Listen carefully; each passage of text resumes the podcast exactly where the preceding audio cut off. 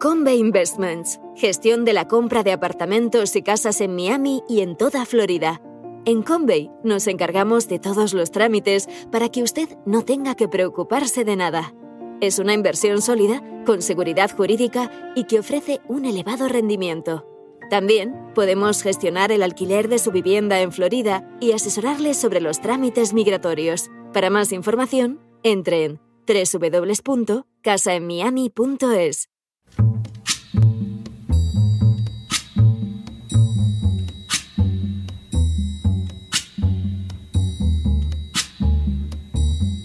La voz con César Vidal, desde el exilio. When the night has come and the land is dark and the moon is the only light we'll see. No, I won't be afraid. Oh, I won't be afraid. Just as long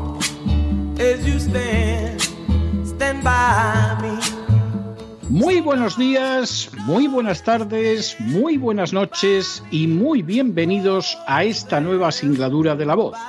Soy César Vidal, hoy es el viernes 4 de noviembre de 2022 y me dirijo a los hispanoparlantes de ambos hemisferios, a los situados a uno y otro lado del Atlántico y como siempre lo hago desde el exilio.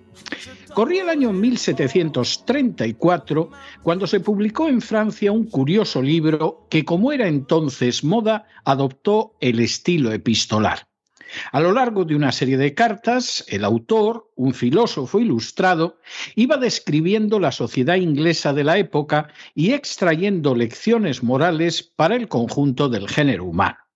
Tras describir distintas confesiones religiosas y elogiar de manera especial a los disidentes y entre ellos a los cuáqueros, el autor llegaba a una conclusión sobre la conducta que cualquiera, fuera cual fuera su religión o incluso si no tenía ninguna, debía respetar. Ese principio no era otro que se mettre à la place des autres, es decir, ponerse en el lugar de los demás.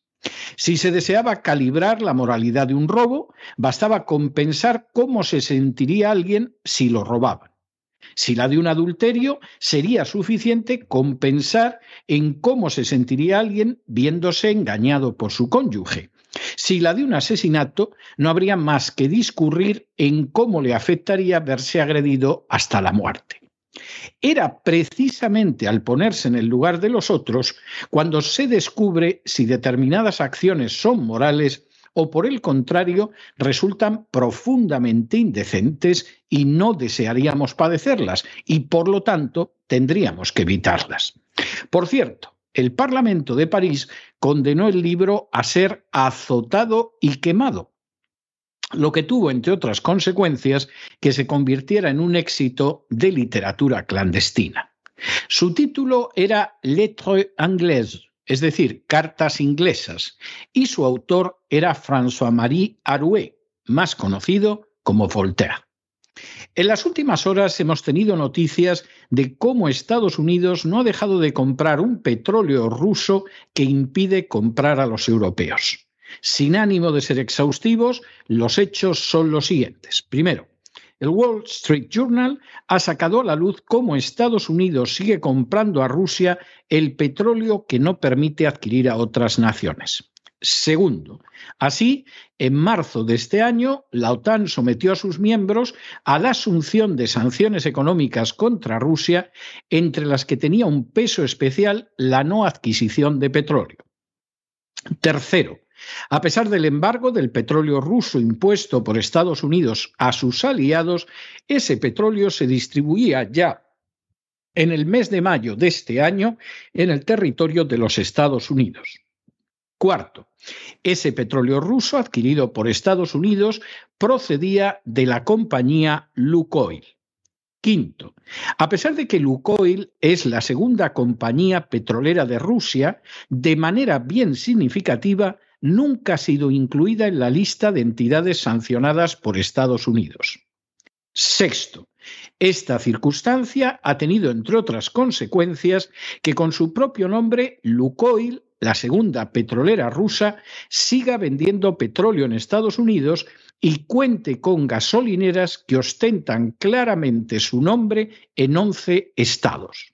Séptimo, la maniobra nada sutil para eludir responsabilidades frente al no cumplimiento de sanciones se reduce a que Lukoil envía el petróleo refinado a Italia, que a su vez lo entrega a compañías americanas como Exxon. Octavo, la refinería usada por Lukoil en Siracusa, Italia, es la segunda más importante en suelo italiano y la quinta mayor de la Unión Europea. Noveno, antes de las sanciones contra Rusia, esta refinería trataba petróleo de 15 naciones diferentes y solo el 30% era ruso. Ahora, tras las sanciones contra Rusia, la aplastante mayoría del petróleo tratado en esta refinería italiana procede de este país. Décimo. De hecho, desde abril del presente año, el 93% del petróleo refinado en Siracusa es ruso y luego es enviado a Estados Unidos. Y el 7% restante es petróleo ruso kazaco. Un décimo. El 100% de ese petróleo viene además de puertos rusos, siendo el más importante Primorsk. Duodécimo. Por añadidura, el petróleo se transporta en barcos de Sapcanflot, una compañía que además está incluida en las sanciones contra Rusia. Décimo tercero, mientras Europa no puede acceder a ese petróleo, Estados Unidos ha comprado desde marzo del presente año no menos de 5 millones de barriles que proceden de esta refinería que opera el petróleo de la compañía rusa Lukoil.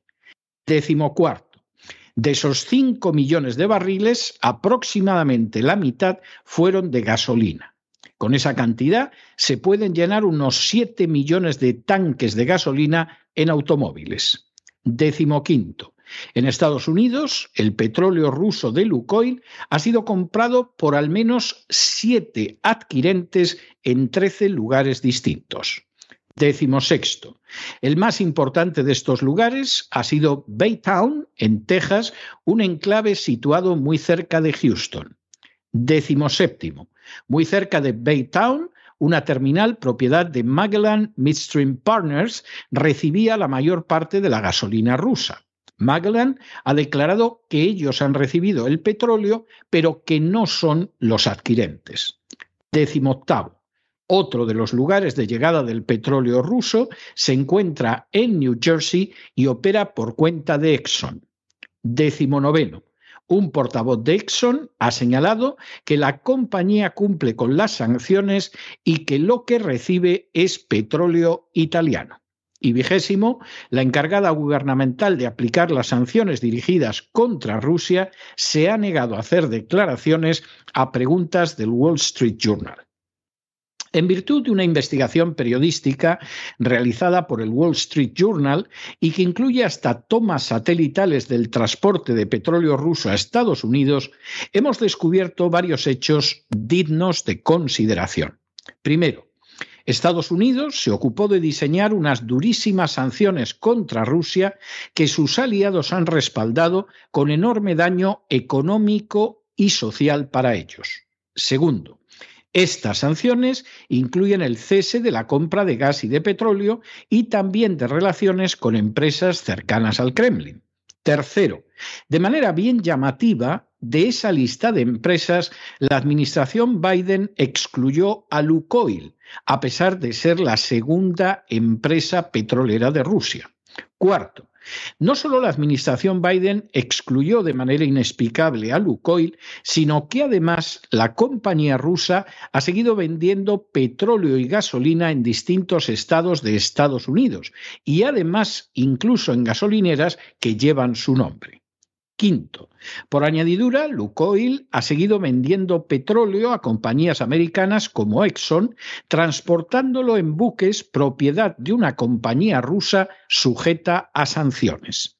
Sexto, gracias a esta acción, Estados Unidos ha comprado millones de barriles de petróleo a Lukoil. Y séptimo, la excusa que se ha dado es que se trata en realidad de petróleo italiano, lo que constituye una absoluta falsedad. Ante la suma de tan llamativos e innegables hechos, cabe formularse algunas preguntas. Primera, ¿por qué el gobierno Biden dejó fuera del embargo dictado contra Rusia a su segunda compañía petrolera, es decir, a Lukoil? Segunda, ¿se trató de negligencia, de estupidez o de simplemente el deseo de no someterse a los efectos de unas sanciones que al mismo tiempo ha obligado a asumir a sus aliados europeos y que intenta que asuma el resto del mundo. Tercero, ¿de verdad nadie ha reparado en Estados Unidos en la existencia de las gasolineras de Lukoil en varios estados o de cómo compran su petróleo compañías como Exxon? Cuarto, ¿de verdad nadie se ha percatado de que el petróleo que viene de la refinería italiana de Siracusa es en un 93% ruso y en un 7% ruso kazajo? Quinto, Meloni, que se apresuró inmediatamente a asegurar su lealtad a la OTAN, ¿va a pedir que Italia pueda comprar el mismo petróleo ruso que Estados Unidos? ¿Va a cerrar la refinería que lleva ese petróleo ruso a Estados Unidos? ¿O hasta ahí va a llegar su patriotismo? Sexto, ¿podrán el resto de las naciones de Europa comprar petróleo ruso alegando la misma excusa que la administración Biden? Y séptimo, ¿la funcionaria encargada de aplicar las sanciones a Rusia realmente se cree que ese petróleo es italiano? ¿Es una estúpida integral? O simplemente se comporta obedeciendo de la manera más cínica las órdenes superiores de la administración Biden. Todas estas preguntas deberían recibir una respuesta rápida y veraz, porque los ciudadanos americanos y europeos tienen derecho a saber si se les está sometiendo a onerosos sacrificios que solo acaban de empezar, pero de los que quedan excluidas grandes multinacionales como Exxon. Guste o no, los hechos son innegables. La administración Biden ha desencadenado una crisis económica en Europa sin importarle lo más mínimo lo que sufran los europeos. La administración Biden ha empujado a Europa a esa crisis siguiendo una línea semejante a la del documento de Rand filtrado en Escandinavia, donde se indicaba que esa situación permitiría absorber los recursos europeos. La administración Biden ha continuado enviando armas y dinero a Ucrania sin importarle el efecto desastroso que esa conducta tiene sobre Ucrania y sobre las arcas de Estados Unidos. La administración Biden ha permitido y permite desde el principio que la segunda empresa petrolera rusa venda a Estados Unidos el petróleo que impide que compren los aliados europeos y otras naciones. La administración Biden incluso pretende que las naciones amenazadas de hambruna solo reciban ayuda si se someten a la agenda globalista. Y la administración Biden, día a día, se presenta como el departamento norteamericano de la agenda globalista, algo nada disparatado si se tiene en cuenta que el mayor donante del Partido Demócrata se llama George Soros. Una vez más, todo apunta a que la administración Biden ha vuelto a quebrantar un principio elemental de la convivencia justa, el de ponerse en lugar de los demás, y que lo ha quebrantado perjudicando de manera gravísima a sus propios aliados europeos. ¿O es que acaso a la administración Biden le gustaría que Europa impusiera unas sanciones, que obligara a Estados Unidos a apoyar esas sanciones y que luego no aplicara esas sanciones. Pero no se dejen llevar por el desánimo, la frustración. Y es que a pesar de que los poderosos muchas veces parecen gigantes, es solo porque se les contempla de rodillas y ya va siendo hora de ponerse en pie. Mientras tanto, en el tiempo que han necesitado ustedes para escuchar este editorial, la deuda pública española ha aumentado en cerca de 7 millones de euros. Y en parte ese aumento de la deuda española es para intentar hacer frente al resultado de unas sanciones contra Rusia que curiosamente la administración Biden no cumple. Muy buenos días, muy buenas tardes, muy buenas noches. Les ha hablado César Vidal desde el exilio. Que Dios los bendiga.